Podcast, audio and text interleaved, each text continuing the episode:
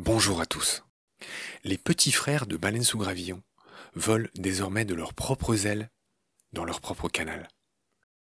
Pour suivre leurs prochains épisodes et retrouver tous les anciens, plus simplement et bien plus clairement, ce que nous espérons, abonnez-vous dès maintenant à Combat, à Nomen et à Petit Poisson deviendra podcast. Pour ça, il suffit de rentrer leur titre dans vos applications d'écoute.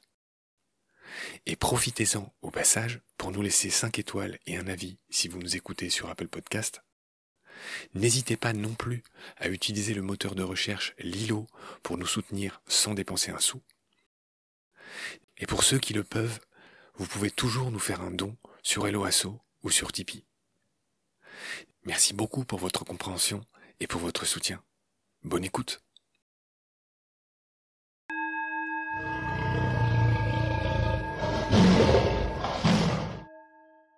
Salut Manon.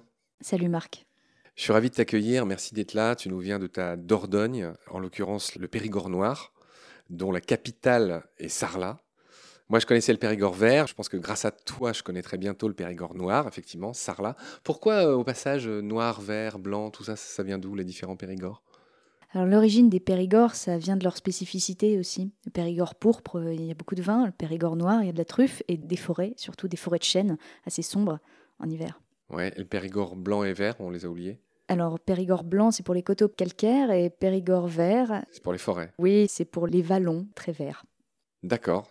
Manon, tu as 33 ans. Tu habites, je viens de le dire, en Dordogne, dans un bled qui s'appelle les Eizy, qui s'écrit E-Y-Z-I-E-S. Et tu m'as signalé que c'était la capitale de la préhistoire. Qu'est-ce à dire? Alors, le nom complet des Eizy, c'est les Eizy de Taillac-Sireuil. Très difficile à dire, en effet. Capitale de la préhistoire, parce que c'est une zone où on a découvert l'homme de Cro-Magnon, il y a une quantité de sites importants pour l'histoire et la préhistoire absolument incroyable au kilomètre carré. Il y a des grottes partout et on a trouvé énormément d'abris sous roche là-bas. Capitale de la préhistoire, il me semble qu'il y a Lascaux qui est pas loin tout simplement. Oui, c'est à Montignac, c'est à quelques dizaines de kilomètres. D'accord, on va un peu te raconter, c'est important de savoir d'où tu viens. Tu as grandi dans la forêt. Qu'est-ce à dire? Moi, j'ai été élevée par des potiers un petit peu hippies en Normandie. En l'occurrence, ton oncle et ta tante? Mon oncle et ma tante, oui. On dit leur prénom?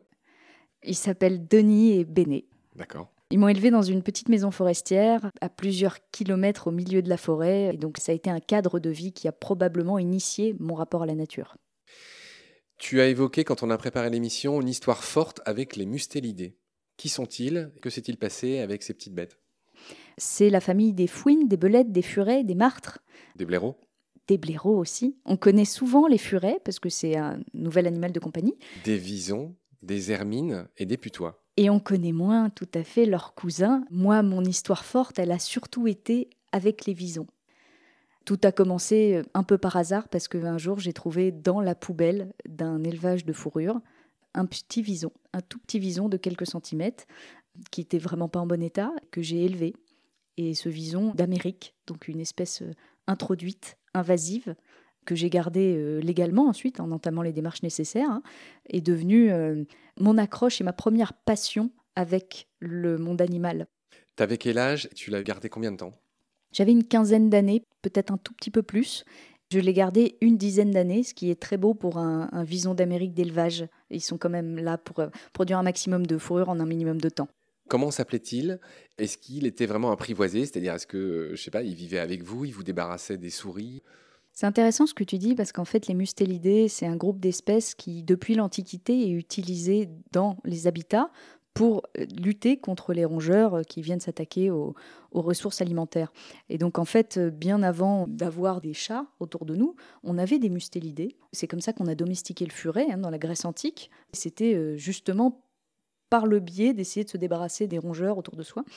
Donc ce vison, il n'avait pas un rôle particulier, c'était euh, un animal qui a été un compagnon de vie, et on a, sans vouloir trop faire de projections anthropiques, on a eu une expérience euh, tous les deux. Et, euh, Alors attends, attends, il y a des gens qui pourraient s'imaginer des choses. Qu'entends-tu par expérience? En fait, euh, je voudrais pas me cacher derrière le fait que c'est un vison qui sortait d'un élevage de fourrure. On a un peu tous envie de vivre l'histoire du renard et de l'enfant, d'avoir un rapport avec le sauvage qui soit extraordinaire. En l'occurrence, euh, mon rapport avec le sauvage, moi, ce premier rapport, ça a été avec un, vison d'Amérique, mais ce vison, il venait d'un élevage. C'était un animal qui était élevé par l'homme et sélectionné par l'homme. Il avait déjà une histoire un peu particulière et il y avait un prisme particulier dans son rapport à l'humain. Donc, on ne peut pas vraiment dire que je l'avais domestiqué, puisqu'on domestique une espèce. Je l'avais pas vraiment non plus apprivoisé, puisque c'était pas vraiment un animal sauvage. Mais on a appris on a développé une grammaire commune pour arriver à cohabiter. Et tu m'as toujours pas dit son nom Il s'appelait Capuche. Et pourquoi tu, as haussé les sourcils quand je t'ai demandé son nom? Parce que c'est un mauvais jeu de mots, le pauvre. Euh, je me suis dit que euh, Capuche, euh, si toutefois il n'était pas sympa, il se rappellerait à peu près d'où il vient. Pardon, je n'ai pas compris.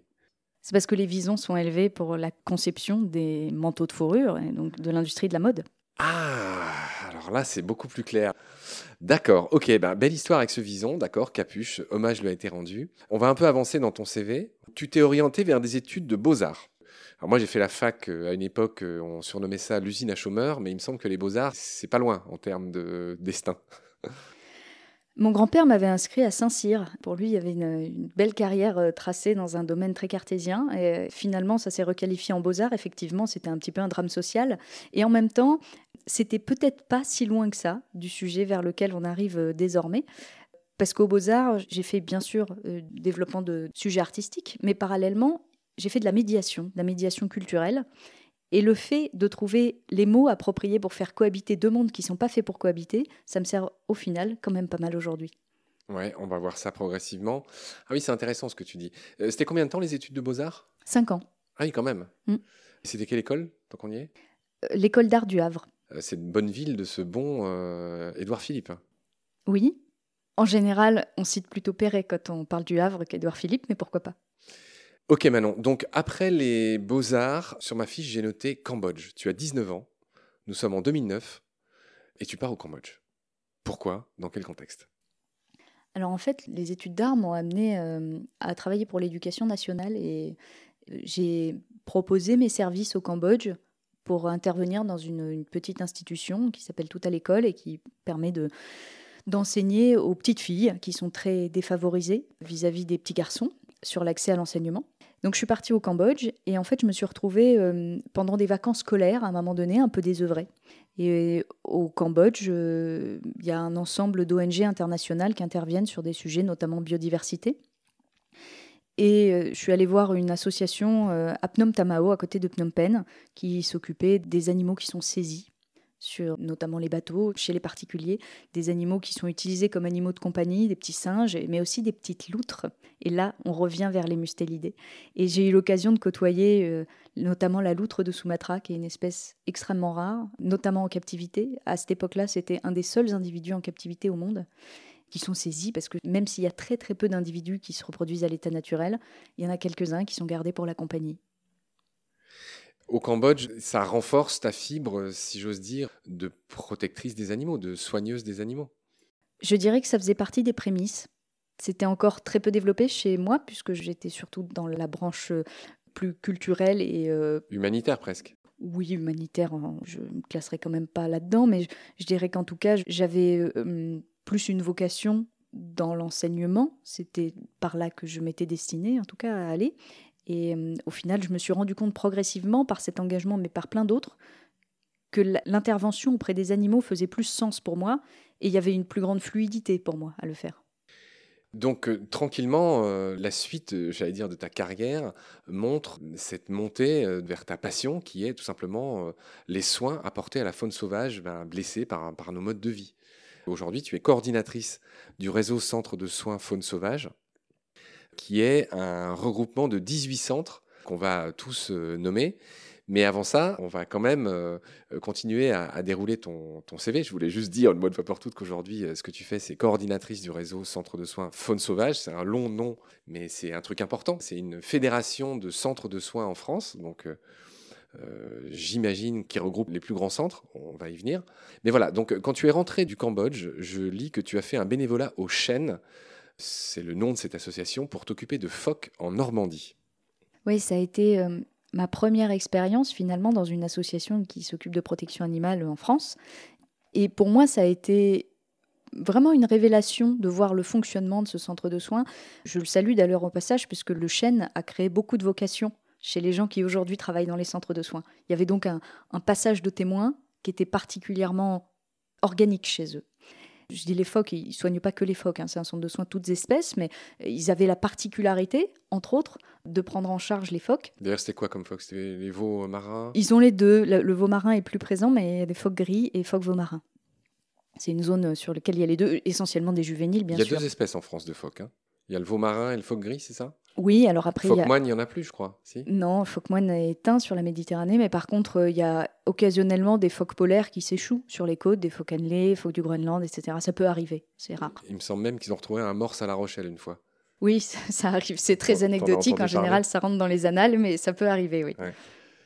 Donc euh, voilà, ça c'est ce que tu as fait au chêne. Donc tu étais dédié Alors moi j'étais bénévole, hein. donc euh, je venais en soutien de l'équipe salariée et puis euh, je ne faisais pas que les phoques, je faisais un ensemble de missions comme tous les autres bénévoles.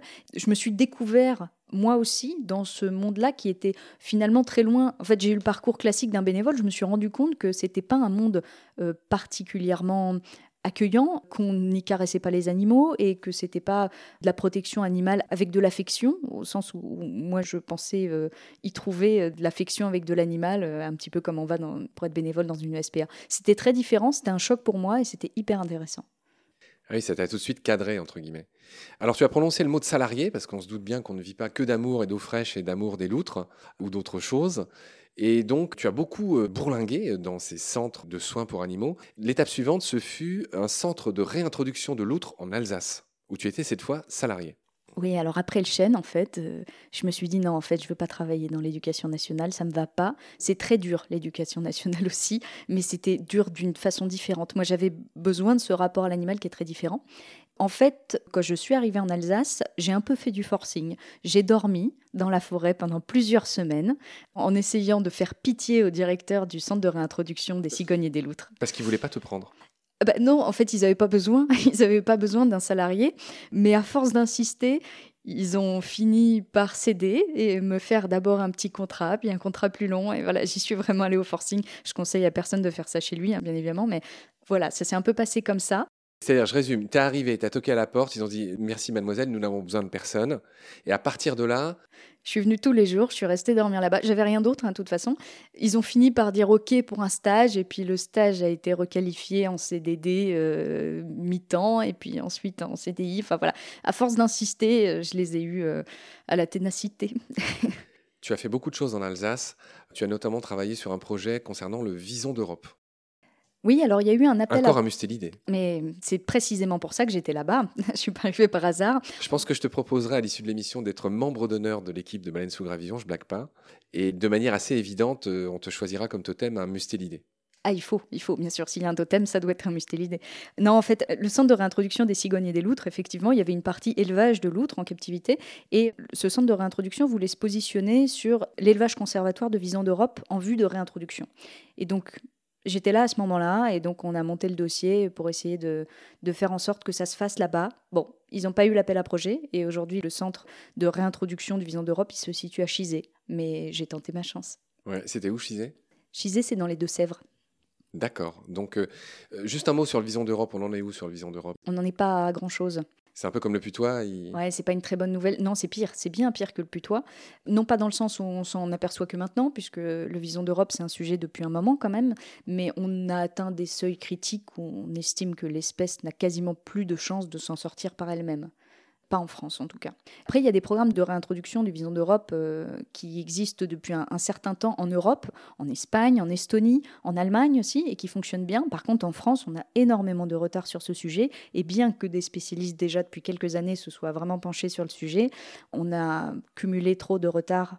C'est très difficile aujourd'hui d'avoir un petit soupçon d'espoir sur l'avenir du Vison d'Europe en France. D'accord, j'espère que tu vas m'en donner un peu plus de l'espoir, mais je, crains le pire euh, sur ce que tu as fait ensuite. Tu as été salarié d'une association de réintroduction, cette fois-ci du Grand Hamster d'Alsace. Un peu en même temps, en fait. Ah. Un petit peu en même temps que tout ça. Et oui, une association qui s'appelle SOS Faune Sauvage, qui est située à Wittenheim, en Alsace, et qui s'occupe d'élever et réintroduire le grand hamster. Donc tout ça, c'était toujours le sujet de la réintroduction. Et c'était très intéressant aussi parce que le grand hamster a un autre problème, c'est qu'il vit pas longtemps. Donc il faut être très réactif sur le sujet de la réintroduction. On a beaucoup plus de temps sur une loutre qui va vivre 10 ou 15 ans. Soyons précis, le hamster, il vit quoi? 2-3 ans? C'est ça, à peu près. En moyenne, un an et demi, mais ça, c'est une moyenne en considérant aussi toute la mortalité accidentelle qui arrive. Donc, au final, il faut être quand même euh, très réactif et très optimiste parce que malheureusement, l'état de la protection in natura est quand même assez faible, et notamment la protection du milieu. Oui, euh, rappelle-nous en quelques phrases de quoi il souffre, le grand hamster. Les techniques euh, d'agriculture. Oui, la disparition de l'habitat en premier lieu. C'est la disparition de l'habitat qui complexifie euh, sa réintroduction, qui, qui enlève le sens en fait de le réintroduire. Soyons précis, c'est quoi son habitat? Alors, le grand hamster, il est très inféodé au milieu ouvert. hein. Donc, de milieu agricole, ça peut être très bien, mais il faut que ce soit pas de la monoculture, pas de maïs, pas de surface trop irriguée. Donc, par exemple, des champs de luzerne, c'est parfait. Mais euh, le milieu agricole lui convient bien, en fait, comme en Europe de l'Est, sur d'autres petits rongeurs, euh, de la plaine, de la surface ouverte, avec éventuellement de l'agriculture euh, extensive et relativement diversifiée. On en est où sur le grand hamster Est-ce que, est-ce que son état est préoccupant euh? Alors malheureusement, j'ai pas bien suivi ce qui s'est passé ces dernières années, mais oui, l'état des populations de grands hamsters est préoccupant parce qu'on n'a pas résolu la question de l'habitat. On est obligé de réintroduire chaque année des centaines de grands hamsters pour maintenir faiblement un niveau de population. Ok. En fait, tu es jeune. Je rappelle que tu as 33 ans, là, on se parle, et tu as fait déjà tellement de choses. Et effectivement, ça m'étonne pas que tu sois arrivé là où tu en es. Tu m'as dit, parce que tu es quelqu'un de très modeste, ce que tu fais aujourd'hui, les gens cherchaient quelqu'un qui venait du terrain. Et toi, du terrain, tu en as fait beaucoup. Commence à le comprendre. Et là, on est loin d'avoir fini la liste, puisque après ce qu'on vient de raconter, tu es parti en Angleterre, c'était en 2011, et tu es parti, alors je ne sais pas si c'était comme salarié ou comme euh, bénévole, je crois que c'était comme bénévole, chez Tiggy Winkles. Qui sont ces gens? Et qu'est-ce que tu as appris en Angleterre? Apparemment, tu as appris beaucoup de choses. Alors, le centre de soins Tiggy Winkle, c'est un des plus gros d'Europe. Il se situe pas loin d'Oxford, à Adenham-on-Tame. Et c'est un des rares centres qui, à ce moment-là, là où j'en étais, proposait de former les gens sur la durée et proposer une formation qu'on ne pouvait pas, euh, en l'état actuel des choses, proposer en France à ce moment-là, une formation de fond sur la prise en charge de la faune sauvage. Son directeur, Les Stoker, avait édité un livre qui s'appelle Wildlife Care, qui était une sorte de bible à ce moment-là pour nous tous, hein, parce que c'était un guide pratique de la prise en charge de la faune sauvage. Et donc c'est comme ça qu'on est rentré en contact et que je suis allée me former là-bas. Et c'était absolument extraordinaire comme expérience, puisque comme tu l'as dit, j'ai fait pas mal de trucs, beaucoup de choses en pointillé. Et en fait, quand on fait ça, on n'est pas spécialiste, on survole un peu les sujets. Et là, ça m'a permis de rentrer dans un sujet de fond et de me spécialiser, d'acquérir vraiment de la compétence que je pouvais redistribuer en rentrant en France. Oui, alors Tiggy Winkles, apparemment, ils sont assez légendaires. hein, tu as dit que c'est un des plus gros centres en Europe. Et aujourd'hui, ils prodiguent ces formations, mais elles sont devenues payantes. Alors oui, visiblement, la demande a augmenté avec les années depuis que je suis passée. Ils ont un peu formalisé le truc et c'est très très intéressant d'ailleurs. C'est des formations qui durent environ un an, un an et demi, qui sont payantes, qui sont à peu près à 1300 livres environ. L'année? Ouais, un an et demi, enfin la formation. C'est pas très cher, hein, 1300 livres. Non, non, c'est accessible parce que justement, ils sont conscients derrière des débouchés faibles quand même qui existent. On ne devient pas trader, hein, on devient soigneur et donc euh, derrière, c'est pour être embauché dans du milieu associatif où la demande est énorme. Donc ça reste accessible, mais par contre, c'est des packages de connaissances qui sont extrêmement précieux. Il y a moyen de se nourrir, de se loger. euh, Je sais pas. À l'époque où j'y étais, Ouais. euh, il fallait être assez autonome. Oui, d'accord. On en reparlera peut-être à un autre moment de nos épisodes, Manon, mais j'ose espérer qu'il y a des choses équivalentes en France, accessibles. Il y a des projets en France. Actuellement, il existe quelques formations, non pas pour devenir soigneur en centre de soins, mais pour essayer d'améliorer les connaissances et les compétences. C'est des formations très courtes, de une journée, deux journées peut-être, mais rarement de, comme ça sur l'année, ça n'existe pas. Il faut faire pour ça les écoles de soigneurs animaliers, mais qui ne forment pas aux soins à la faune sauvage en détresse. C'est un autre métier de travailler dans un parc animalier. C'est pas le même job. Et donc, les formations soigneurs animaliers qui existent dans les écoles comme Carquefou, Vendôme, Gramma, etc., ne forment pas au travail qu'on fait dans les centres. C'est pas la même chose. Donc ce que tu es en train de dire, c'est qu'il y a un vrai manque en France. Oui, c'est une formation de terrain actuellement. C'est tout ce qu'on peut proposer en l'état actuel des choses. Au réseau, on a un projet euh, de développement de formation, mais à ce stade, on en est là. Donc après l'Angleterre, finalement, tu es rentré et tu as encore bossé dans d'autres centres de soins, si je comprends bien. En tout, tu as bossé dans 35 centres de soins en France et en Europe. Euh, on va pas tous les citer, mais tu as notamment bossé dans ma Lorraine natale. Je perds aucune occasion de citer. Euh, qu'est-ce que tu as fait? C'était à Valeroy, près de Metz. Est-ce que c'était la LPO oui, alors je veux juste minorer un peu. Je suis passée par 35 centres de soins qui déjà ont eu la grande gentillesse de m'accueillir en dépit d'un plan de charge énorme.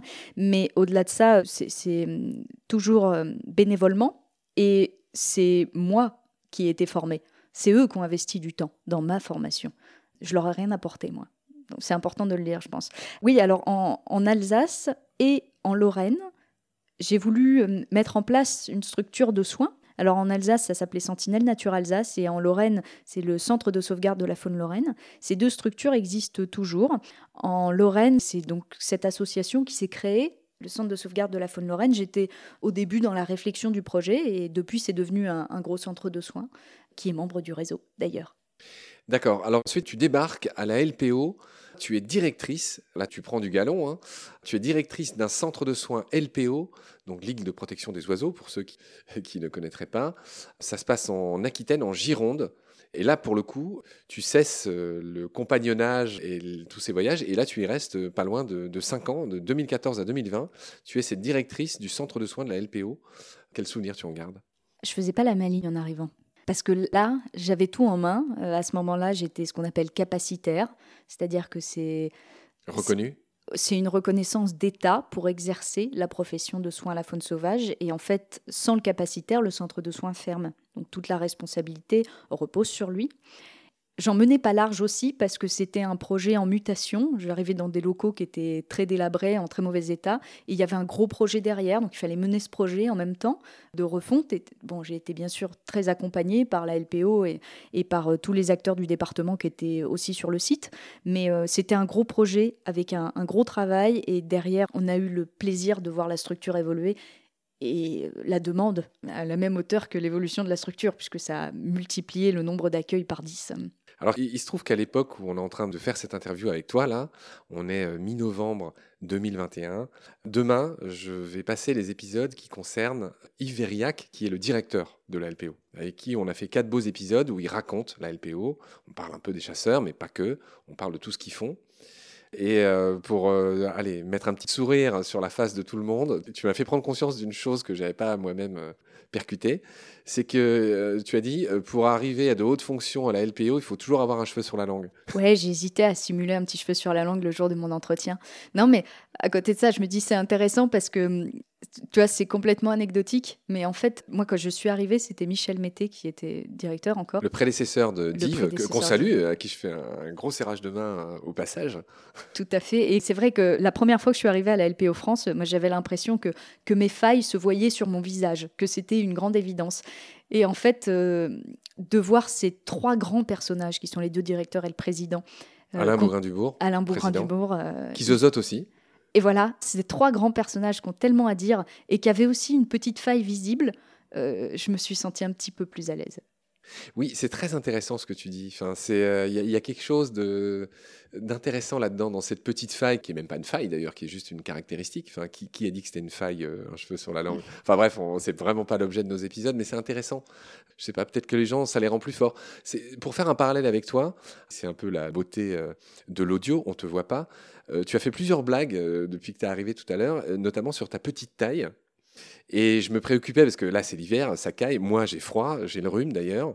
Je sais pas si ça s'entend. Et toi, par contre, tu m'as dit non, non, tu as l'air extraordinairement adaptable. Et c'est drôle parce que tu as parlé de ta petite taille comme d'un avantage évolutif. Oui, je suis assez convaincue que, voilà, quand on consomme peu, de bouffe, de chauffage, de pas mal de choses, et que parallèlement on stocke beaucoup, c'est aussi un critère de survie dans l'évolution. Euh, tu vois, on le voit avec les animaux. Hein. Plus c'est dense, petit, moins ça consomme, euh, moins ça chope de maladies, plus ça se reproduit. Donc, je suis assez, du moins, ça m'arrange vachement de le considérer comme ça, mais je me dis que je suis un pur produit de l'évolution, en fait. Sur ces considérations, cher Manon, s'arrête notre épisode en cours sur toutes les missions qui sont celles du réseau Centre de soins faune sauvage qui est le tien. Je te retrouve avec plaisir bientôt pour la suite. Prends soin de toi. Salut. Merci Marc. Pendant notre combat, nous deux, tu avais l'œil du tigre. Tu en voulais ce soir-là. Il faut que tu retrouves ça maintenant. Et la seule façon, c'est de recommencer au commencement. Tu vois ce que je veux dire?